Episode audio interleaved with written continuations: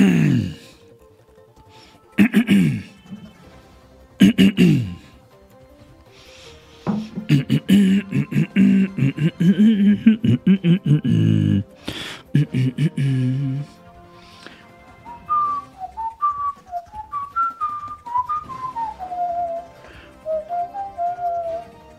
primero que la tiene que canción es en el chat lo voy a hacer moderador.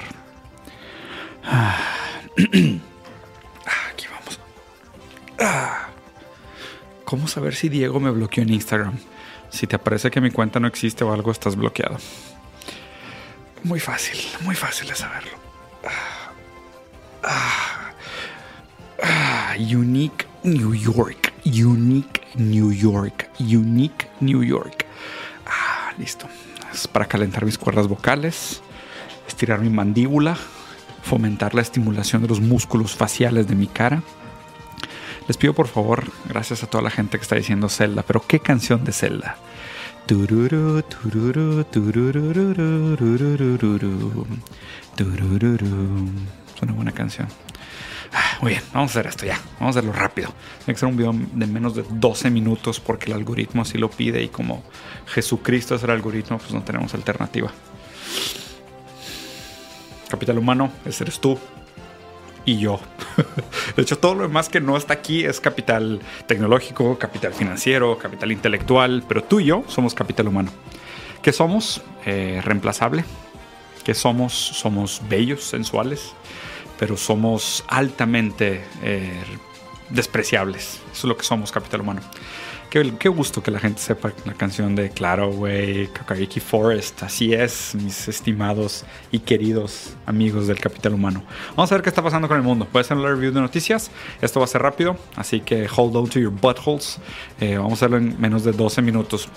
Este año, y perdonen que empiece con Brasil, la verdad es que no hablo mucho de Latinoamérica porque me deprime, pero este año Brasil cumple 200 años y en su aniversario de 200 años de la independencia de Portugal lo vemos con, con el corazón partido, capital humano, con el corazón roto de ver lo que ha hecho Jair Bolsonaro con nuestro país, con mi país, con uno de las grandes... Eh, riquezas naturales del mundo, eh, con su indiferencia a la destrucción de la selva, a la pérdida de la vida humana durante la pandemia, a su eh, negacionismo del bienestar de la humanidad, de la ciencia y de otras cosas que son, pues, pues ahí importantitas, pues ahí relevantes para, para el funcionamiento del mundo, ¿no? Entonces vamos a cumplir 200 años con mucha vergüenza lo que pasa con mucha gente en su cumpleaños, ¿no? Pues la cagas, o sea, tomas de más, te crees muy especial, haces el ridículo.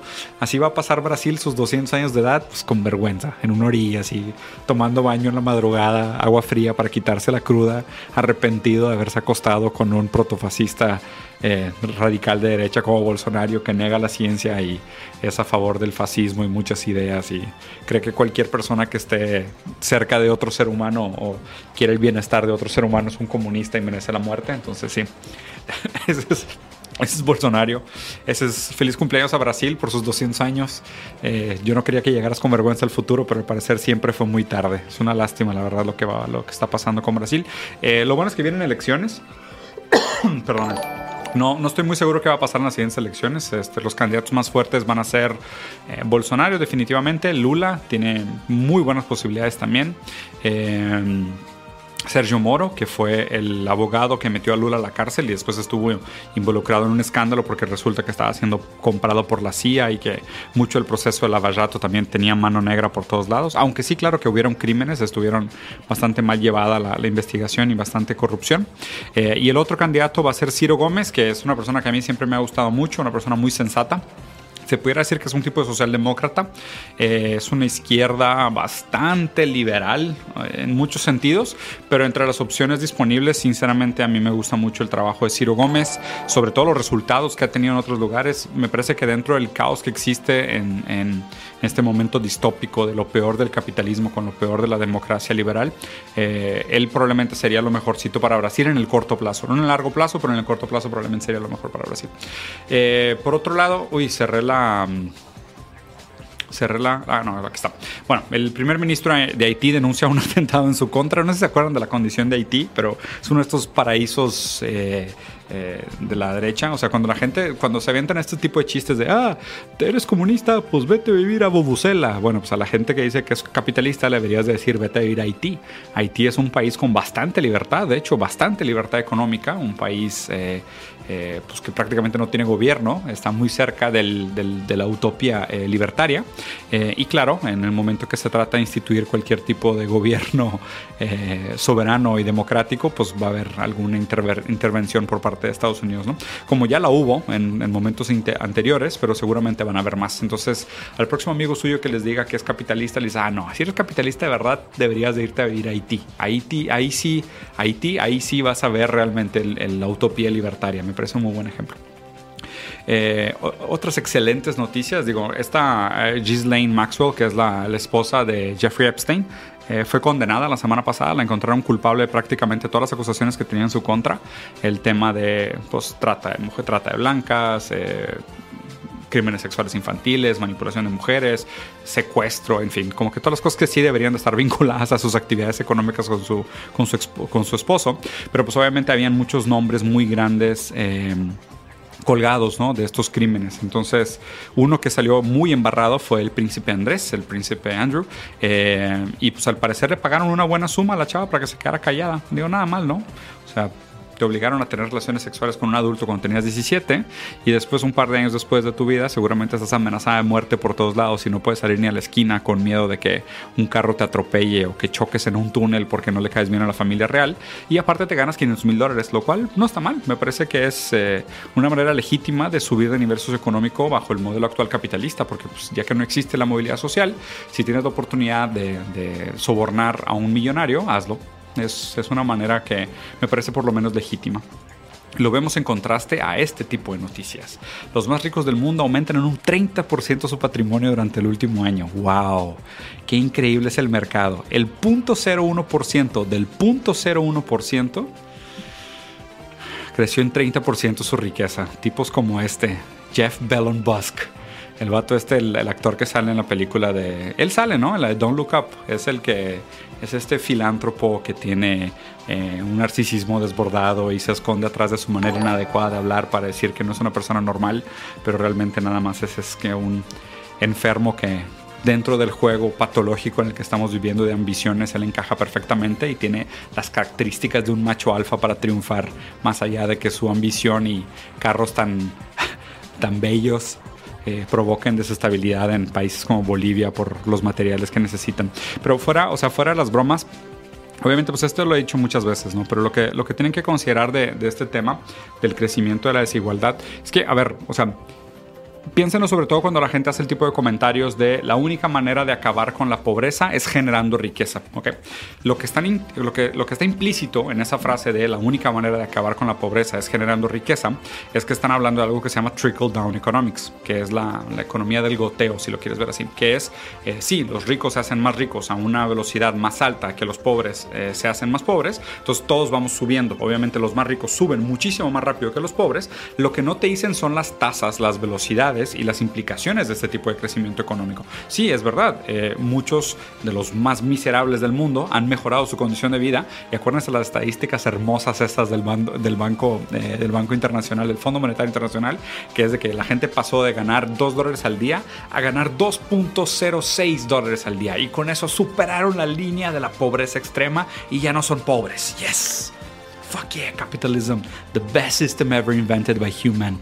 Este, entonces suben de 2 dólares al día a 2.06 dólares al día. Ya no están en la pobreza extrema, porque pues, digo, mágicamente esos 0.06 centavos al día ya no los hace pobres en el sentido extremo, porque ahí es donde decidimos arbitrariamente marcar la raya. Mientras el 0.01% del 0.01% crece su fortuna en un 30%. ¿okay?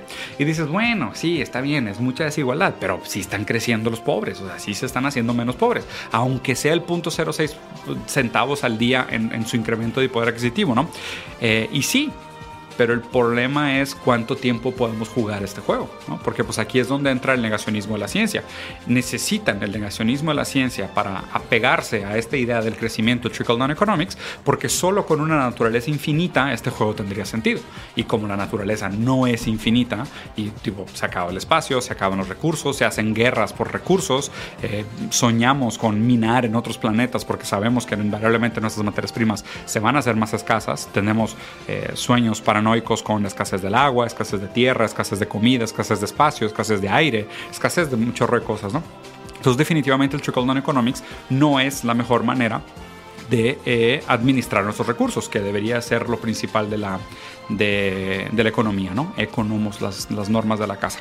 Bueno, este ya lo, ya lo revisé, lo de Jeffrey Epstein. Por otro lado, Joe Rogan, mi gorila favorito de podcast, eh, al parecer está enojado con Twitter porque Twitter baneó a una senadora americana que estaba hablando de cosas eh, negacionistas sobre la ciencia, la vacuna y la pandemia. Porque pues digo, eso hacen. Sea, a fin de cuentas, Baudrillard lo dijo, ¿no? Y cada vez me queda más claro que, que las guerras modernas son guerras de quien controla la, narrativa y quien controla la información. Y se me hace interesante porque Joe Rogan es de esas figuras eh, sumamente nocivas sin saberlo. O sea, él cree que está haciendo un trabajo imparcial al ser siempre el escéptico imparcial que duda de todo pero realmente lo que está transformándose es que cada vez se está volviendo más reaccionario, eh, más conservador, eh, más negacionista, ¿no? Y aparte es interesante cómo eh, hay, hay una relación o bueno, puede haber una relación entre la edad de las personas y su relación con la política. A medida que tú también tienes un estilo de vida pues más acomodado, a él no le falta nada, pues él no quiere cambios, o sea, él no necesita cambios más bien. De hecho, eres el tipo de personas que se vería profundamente afectada por el cambio. Por eso es, es muy difícil que los ganadores sean revolucionarios, porque los ganadores tradicionalmente lo que quieren es quedarse con el botín de sus victorias. Y la revolución implica, en muchos sentidos, una redistribución del poder, de los recursos, de los lugares, de los espacios, del, del discurso curso eh, y pues definitivamente Joe Rogan no le conviene, ¿no? Entonces él está apoyando una red social alternativa que se llama Getter, que supuestamente es como la competencia de Twitter, lo cual ya estoy feliz porque ya no estoy en Twitter y Getter también es algo que nunca voy a entrar, se los prometo. Eh, y pues al parecer se están mudando para allá todos los negacionistas, lo cual estaría interesante, ¿eh? porque pues digo así, se van muchos troles también, aunque no, no lo van a lograr, o sea, ellos necesitan a quien trolear, si no tienen a quien trolear no se divierten en redes sociales. los republicanos están teniendo ahorita un debate interesante Digo, la verdad es que me parece que el regreso de Trump a Estados Unidos es prácticamente inevitable, pero invariablemente lo que, lo que se está platicando ahorita es que los republicanos tienen que escoger uno de los dos lados. O están con Trump o están con la Constitución, porque pues como Trump trató de hacer un atentado y llamó a un supuesto golpe de Estado, una revolución ahí en el Capitolio y llegó a la que la gente, ¿sabes?, negara los resultados de, la, de, la, de las elecciones y demás, eh, pues es un, es un tipo de movimiento pues anticonstitucional, ¿no? Definitivamente anticonstitucional. Entonces, aquí está raro porque están, están apelando como al centrismo dentro del Partido Republicano, a los republicanos un poco más moderados, más de centro, menos radicales, en contra de aquellos republicanos pues, negacionistas, radicales, paranoicos. Eh, reaccionarios, conservadores, protofascistas inclusive, eh, que, que, no son la mayoría, pero definitivamente son los más vocales. Y no solo son los más vocales, sino que, de nuevo, ¿no? O sea, también en este sentido de, la, de, de, Baudrillard, eh, la importancia del control de la narrativa y como redes sociales tiende a favorecer eh, los discursos inflamatorios, los discursos incendiarios, los discursos radicalizantes, pues obviamente aunque sean minoría estos pensamientos protofascistas dentro de la derecha de Estados Unidos y en general alrededor del mundo, no importa que sean minoría en un sentido contable, en un sentido cuantitativo, porque cualitativamente la manera como se comportan dentro del algoritmo, ellos guían la narrativa, o parece que guían la narrativa, porque ellos ponen de moda los trending topics, que al mismo tiempo son como los, eh, las variables determinantes de cómo opera el algoritmo. Entonces, pues aunque ellos no sepan, ellos marcan la pauta de la narrativa que a fin de cuentas se vuelve como una profecía autocumplida, porque ponen de moda los, los, trending topics, lo cual hace que el algoritmo se comporte de una cierta manera, lo cual hace que la gente crea que esos realmente son los temas interesantes o son las ideas dominantes de un momento histórico y estas este, eh, eh, ideas dominantes pues a fin de cuentas pues acaban teniendo un, un resultado o un efecto en la manera como la gente percibe lo que está sucediendo, ¿no? O sea, es como creo que lo comenté hoy en la mañana cuando estaba contestando preguntas y respuestas y me quedé pensando en esta historia de cómo, o sea, dentro de redes sociales parece que estamos todos vinculados a un juego, a un gran juego idealista, donde las condiciones materiales parecen como trasfondo, algo que está alejado, y el gran discurso está alrededor del idealismo, de las cosas como parecen, de la subjetividad de los hechos, de interpretación de los hechos y demás, ¿no? Y el mundo real, pues, sigue actuando como siempre ha actuado, que, que ahorita les voy a enseñar cómo actúa el mundo real en este sentido, ¿no? Eh, el mundo real, ¿cómo actúa? Pues sigue habiendo pues, bastantes eh, casos de contagio de la de la variante Omicron, que pues de nuevo no es, no es tan, o sea, es muy violenta en sus, en su, o sea, es muy violenta en su contagio, pero no es tan nefasta en sus resultados. Se fijan, pues digo, Estados Unidos nunca había tenido tantos casos activos o tantos casos nuevos, pero pues probablemente el número de mortalidades es mucho menor, ¿no? Entonces, al parecer esto se va, se va a ir amenizando en el sentido del impacto que tiene en nuestras vidas poco a poco y va a ser algo seasonal que nos vamos a tener que estar vacunando. Este artículo me pareció interesante, si lo quieren leer está padre. Eh, Creo que estas son de las posiciones que, definitivamente tanto Estados Unidos como el resto del mundo van a tener que emprender a, conciliar o van a tener que hacer como una ruptura. Eh, un tipo de divorcio, ¿no? Como dejar atrás una relación tóxica, que es que la creencia eh, tiene que abandonar el negacionismo por la ciencia. O sea, es muy difícil la conciliación, ¿no? Porque, pues, digo, si, si algo, uno, uno de los factores dentro del, del postmodernismo, que espero superemos en algún momento, eh, acabo de comprarme un libro nuevo que estoy leyendo, que está bien chingón este. El de, me lo recomendó Ernesto Castro, se llama Metamodernismo, que es, eh, está muy interesante, es una propuesta como o sea, ¿qué sigue del posmodernismo? ¿no? Y si una de las cosas que cayó en el posmodernismo fueron las metanarrativas, definitivamente la teológica fue una que perdió mucho, mucha fuerza, en el sentido de nosotros organizábamos nuestra vida y organizábamos el centro gravitacional de la verdad en, en nociones teológicas. O sea, tanto en la religión, en un sentido tradicional de la teología, pero también el humanismo, porque el humanismo también tiene un fundamento teológico. Esta idea del el hombre está predotado o dotado a priori de una serie de características irrefutables o eh, que no se pueden reivindicar porque son características dotadas por un ser divino, el humanismo también tiene bases profundamente teológicas. Entonces, si algo hizo el posmodernismo fue superar este supuesto modernismo, que realmente nunca fuimos modernos porque nunca ganó la ciencia, porque siempre estaba como esta sombra de la teología implícita en las ideas del liberalismo y del humanismo. Eh, si, el, si el posmodernismo entonces tumbó muchas de estas metanarrativas, ahora lo difícil es cómo la gente va reconciliando su manera de ser con algunas de estas nuevas eh, versiones de la verdad, por decirlo así. Entonces es, oye, pues es que si eras profundamente creyente, pues había un límite que tanto le podías hacer caso a la ciencia, ¿no? Porque, o sea, si la ciencia te decía, oye, pues es que venimos del chango y los evolucionistas decían, no, no, no, es que yo soy tan creyente que no creo en esta parte, pues tú tienes que hacer un, algún tipo de sacrificio en conciliar tu capacidad de fe con la lógica, con, la, con los avances de la ciencia, con la evidencia empírica que se tiene sobre el mundo, la biología del cuerpo humano, la ausencia del alma, eh, ¿sabes? el vínculo de los orígenes, el desarrollo de las especies, la propia biología de los cuerpos, ¿no? Pero pues ahora el problema es de que estos, estos límites entre teología y ciencia eh, cada vez se topan más, ¿no? Y, lo raro es de que, a ver, Marx lo decía diciendo que la, que la religión es el opio del pueblo. Pero también lo raro es de que se ha instrumentalizado mucho a la teología para promocionar valores reaccionarios y conservadores. O sea, donde parece que los valores conservadores eh, son mucho más empáticos o mucho más ad hoc con las prácticas teológicas convencionales, de, ¿sabes?, tener una, una moral estática, una ética eh, que, que, es perpetua, que está basada en una supuesta verdad sobre la ética, que, que, no permite la renovación y el progreso del sentido de la ética contra los, los contextos contingentes históricos y estamos como atrapados en este así son las cosas, este es el bien y el mal, ¿no? Y pues es difícil para una religiosa eh, tener que también creer en la ciencia, ¿no? Y en qué momento eh, una científica sobre el clima evangélica dice, güey, pues ¿dónde, ¿dónde me equivoqué? ¿O dónde está el error? Pues es que ahí profundamente hay una contradicción.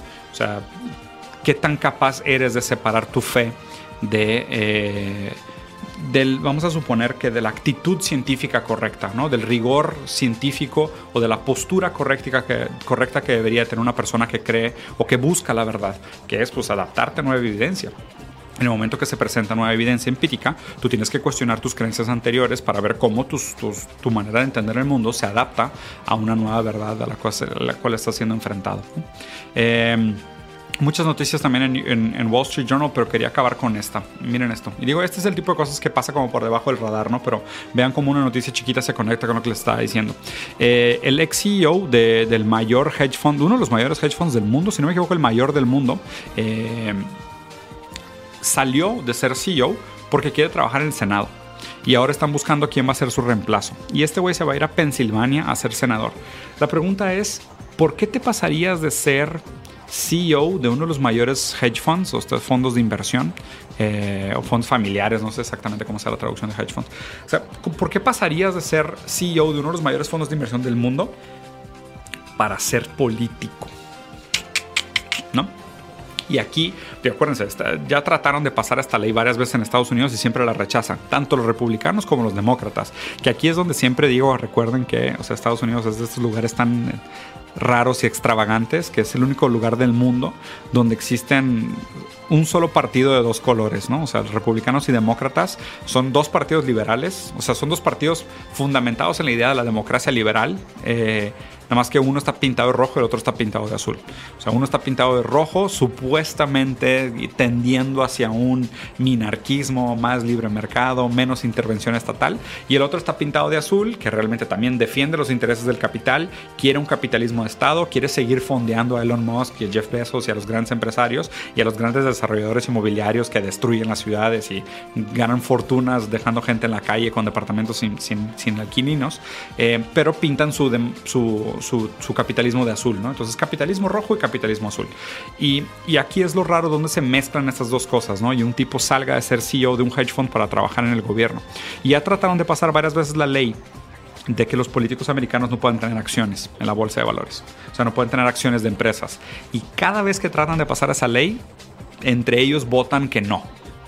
Y hace poquito eh, Nancy Pelosi, que es una genio de mujer, es de Satanás, ¿no? Pero es una genio de mujer, hizo el comentario de no, o sea, si vivimos en un libre mercado, vivimos en una economía libre, porque los políticos no pueden participar de la economía. pensemos un segundo. ¿Por qué los políticos no deberían de participar de la economía directamente con acciones sobre las empresas? ¿Por qué? ¿Por qué la gente que hace las leyes sobre cómo se comporta el dinero y el país no debería de tener algo que ganar o perder con las propias leyes que pasa. Hmm, interesante, ¿no? Pues digo, participan de la sociedad, entonces invariablemente pues ganan o pierdan con lo, con lo que hacen también. Supuestamente votan con sus convicciones. Pero ¿habrá algo del interés económico que pueda superar su moral y su valor? No creo. No creo que una persona pasaría una ley que va en contra de su supuesta moral y convicción con tal de ganar un poquito más de dinero. No creo, no creo que tal persona exista en este mundo. A fin de cuentas no hay conflicto de interés ahí seguramente, ¿no? Eh, pero básicamente así funciona y por eso, por eso se hacen cada vez más ricos los ricos y cada vez más pobres los pobres. Para hacer un cierre un poquito rápido, eh, ya regresamos a, la normalidad, ya empezó el año nuevamente, eh, la Tierra le dio una vuelta al Sol no sé por qué esto sea un evento tan importante en un sentido individual como nuevos propósitos y demás. Pero lo que sí está chido es replantearnos este, pues qué hizo nosotros los dos años anteriores, ¿no? Fueron dos años difíciles, dos años de, de, traumas, de dolor, de pérdida, de sufrimiento, de profunda desigualdad. ¿Y qué sigue? ¿Qué más podemos hacer además de observar pasivamente cómo el mundo se va al carajo? ¿Ya pensaron ustedes en cuáles son sus armas de resistencia para este año? Hay muchas y son muy necesarias. La lectura definitivamente es una de ellas, pero no se pueden quedar ahí. La lectura tiene un límite a lo que puede hacer. La educación es una parte, ¿no? Hay que agitar a la gente, decía eh, Grouchy. Agitar a la gente, después organizarlos.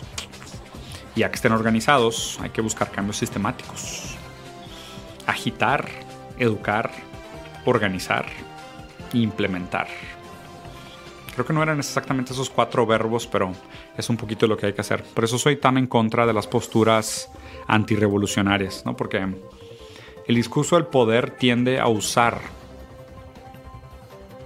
el lugar del discurso para perpetuar las condiciones que lo permiten o las condiciones que le convienen. Y creo que hay muchas lecturas de cómo esto se hace realidad en muchos sentidos. O sea, Foucault es una de ellas, ¿no? De que el, discurso siempre se tiene que escuchar desde el lugar del, del, de donde viene el discurso. Y pues obviamente, ¿no? O sea, piensen en estos grandes CEOs y políticos negociando y haciendo tratos y pasando leyes. ¿En nombre de quién pasan estas leyes? En nombre del suyo. El límite a la democracia representativa capital humano. Muy bien, los voy a dejar por aquí. Seguramente mañana haber video otra vez.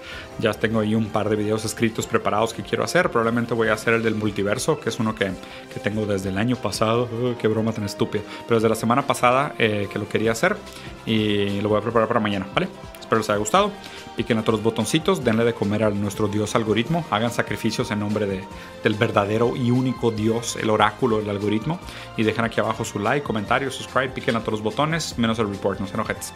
Y si ven gente que está troleando en el chat, aprovechen ahora, por favor, mis, mis buenos moderadores, baneen a cualquier persona que haga un comentario tonto, agresivo, malintencionado. Sáquenlos, sáquenlos. Por favor. Nos vemos, Capitán Humano. Cuídense.